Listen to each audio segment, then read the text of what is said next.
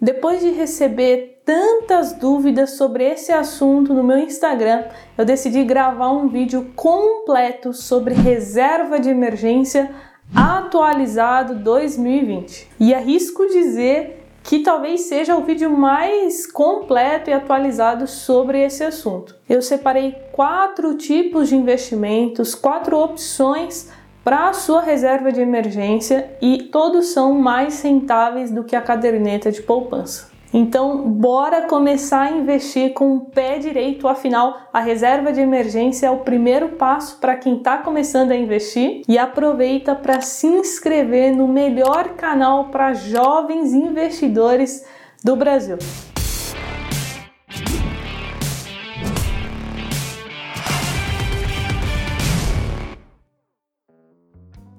E se você tem alguma sugestão de vídeo ou quer aprender comigo diariamente, é só me seguir no Instagram, carolfrs. E eu também vou deixar um link na descrição caso você tenha interesse em fazer o curso Investindo do Zero dos Jovens na Bolsa. É só cadastrar o seu e-mail e quando a gente abrir uma próxima turma, você será notificado. Então vamos lá, o que eu vou analisar aqui em cada investimento junto com vocês? Primeira coisa, segurança de cada investimento, liquidez, ou seja, é, quanto tempo demora para fazer o resgate, qual o rendimento de cada investimento e também as taxas. E atenção, nunca coloque a sua reserva de emergência em renda variável, pois o próprio nome já diz renda variável, ou seja, você pode ter lucros ou ter prejuízos. Então nunca coloque a sua reserva de emergência em nenhum produto de renda variável. E antes de começar, eu quero falar aqui sobre a caderneta de poupança. Ainda é válido a gente deixar dinheiro lá é, em pleno 2020? Eu só recomendo a caderneta de poupança caso você precise resgatar o dinheiro aos finais de semana. Se você sentir essa necessidade, de, de ter que fazer algum resgate no sábado ou no domingo, aí sim é uma opção você deixar uma parte da sua reserva na caderneta de poupança, pois nos outros investimentos que eu vou explicar hoje aqui não tem resgate sábados e domingos. E o primeiro é o Tesouro Selic. Falando sobre a segurança, é o investimento mais seguro do país porque você está emprestando dinheiro para o governo. Então é até mais seguro do que a própria caderneta de poupança. E como funciona o rendimento do Tesouro Selic? Basicamente, você empresta dinheiro para o governo e ele te remunera a taxa Selic over, tá bom? A gente tem a taxa Selic meta, que é definida pelo Copom, e a taxa Selic over, que é o que de fato rende os nossos investimentos atrelado à Selic. E hoje a taxa Selic over está 2,15% ao ano. E quais são as taxas do Tesouro Selic? Você vai pagar o imposto de renda, tabela regressiva que vai aparecer aí na tela para vocês, lembrando que o IR é sobre o rendimento, tá bom, pessoal? Não é em cima do valor investido. Também tem o IOF, que é o Imposto sobre Operações Financeiras, porém esse imposto desaparece depois que você deixa o seu dinheiro investido por 30 dias. E por último, a taxa da B3, que é a taxa de custódia, que atualmente está em 0,25% sobre o valor investido. E qual o valor mínimo para se aplicar no Tesouro Selic? Olha só, Hoje, no momento que eu gravo esse vídeo, está em 106,39 centavos, que é a fração mínima do título. Então, essa fração mínima representa 0,01% do valor total do título Tesouro Selic. A liquidez é D mais um, ou seja, você vai pedir o resgate e somente no dia seguinte ele estará na sua conta. E como eu disse no início do vídeo, você não consegue fazer resgates em feriados ou aos finais de semana. E agora vamos para a segunda opção, que é o Fundo Sul América Exclusive FI Referenciado DI. Jesus, que nome grande! Esse fundo de investimento, ele investe 95% da carteira em ativos relacionados à variação do CDI. E a composição do fundo é 50% em LFT, para quem não sabe, LFT é Tesouro Selic, e 50% em operações compromissadas. E qual a segurança que eu tenho ao aplicar o meu dinheiro em fundos de investimentos? Sempre aplique em fundos autorizados pela CVM, pois o dinheiro dos investidores nunca se misturam com o dinheiro das instituições que fazem a administração, que fazem a gestão. E mesmo que a administradora venha a quebrar, o dinheiro dos cotistas ficam em contas separadas. E aí é só os investidores decidirem é, para qual banco ou para qual corretor eles vão fazer a transferência dos recursos. E quais são as taxas? A gente tem o imposto de renda, tabela regressiva e também o IOF. Aqui entra uma taxa de administração que é de 0,15%. Então, um ponto positivo é que a taxa de administração é menor se comparada com a taxa da B3 do Tesouro Selic. E o ponto negativo, para mim é um ponto negativo, é que a movimentação e o aporte mínimo é no mínimo mil reais, que eu sei que não é algo acessível né, para a maioria dos brasileiros. A liquidez é D mais zero, isso é um ponto positivo porque você consegue fazer o resgate no mesmo dia. Então, resumindo, qual o benefício desse tipo né, de fundo de investimento? Você tem uma liquidez mais rápida do que a do Tesouro Selic que para algumas pessoas é importante resgatar no mesmo dia, e você tem uma segurança maior do que os CDBs, porque se os CDBs é, quebrarem, você pode demorar meses para receber o dinheiro do FGC. E para finalizar, você encontra esse fundo de investimento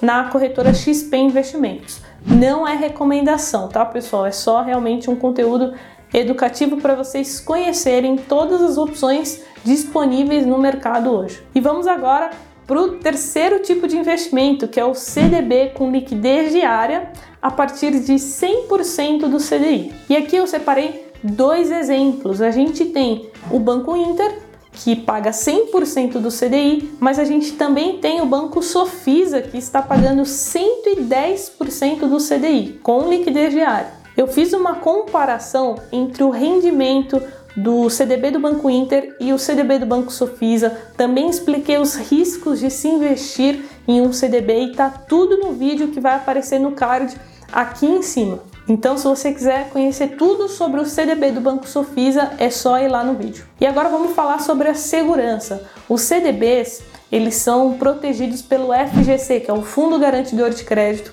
que protege o investidor até 250 mil reais por CPF. E o que acontece se o banco quebrar? O FGC vai te devolver tanto o dinheiro investido como o rendimento Porém, esse processo depende muito, pode ser que demore meses. E aí pensa comigo, você está com toda a sua reserva de emergência em um CDB de um banco que quebra. Você vai ficar desesperado. Então, avalie muito bem é, os riscos para ver se vale a pena ou não. As taxas, novamente, igual ao Tesouro Selic, igual ao fundo.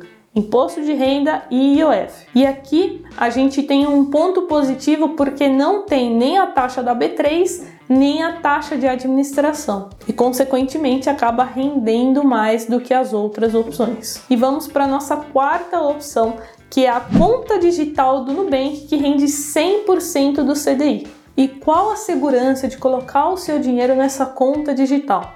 A conta do Nubank, ela não é nem uma poupança, nem uma conta corrente. Ela é, na verdade, uma conta de pagamentos e isso permite que todo o dinheiro depositado lá seja investido em títulos públicos federais e aí o dinheiro fica sempre rendendo. E esse dinheiro investido em títulos públicos federais, que é o Tesouro Selic, ele não se mistura com o dinheiro do banco, não se mistura com o patrimônio. E além disso, o Nubank também tem uma outra opção que é você aplicar num RDB, que são os recibos de depósito bancário do Nubank. E qual a diferença? No caso do RDB, você estará protegido pelo FGC até 250 mil reais. E Carol, qual rende mais? Na prática é a mesma coisa, ambos irão render 100% do CDI. E lembrando que hoje o CDI está 2,15% ao ano. E para aplicar o seu dinheiro no Nubank,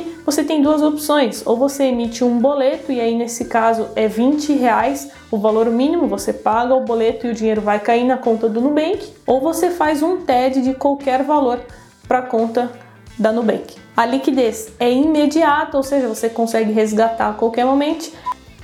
Momento. E lembrando que transferências somente em dia útil. E por último, as taxas a mesma coisa que os outros investimentos, IR e IOF. Não tem taxa de administração nem taxa da B3. Então, um resumão aqui para a gente finalizar.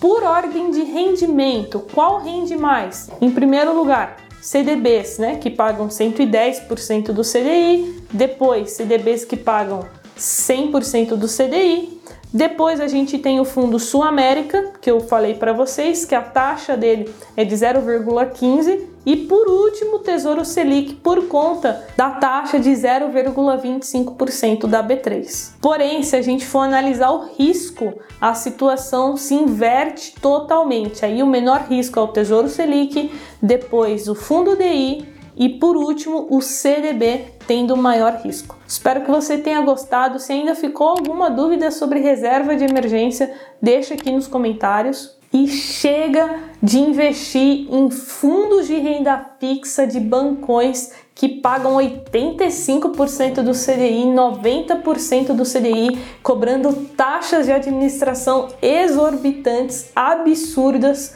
Chega de caderneta de poupança, chega, vamos acordar, Brasil. Muitas vezes você pensa assim: ah, Carol, mas é uma diferença tão pequena entre a poupança e o Tesouro Selic. Só que você não pode pensar assim. Hoje a gente tem bilhões, bilhões, pessoal, investidos na poupança. Pensa se esses bilhões fossem para esses outros investimentos que pagam 100, 105, 110% do CDI. Daria uma diferença gigantesca. Então é isso, tamo junto, bora investir, compartilha com os amigos e até o próximo vídeo. Tchau!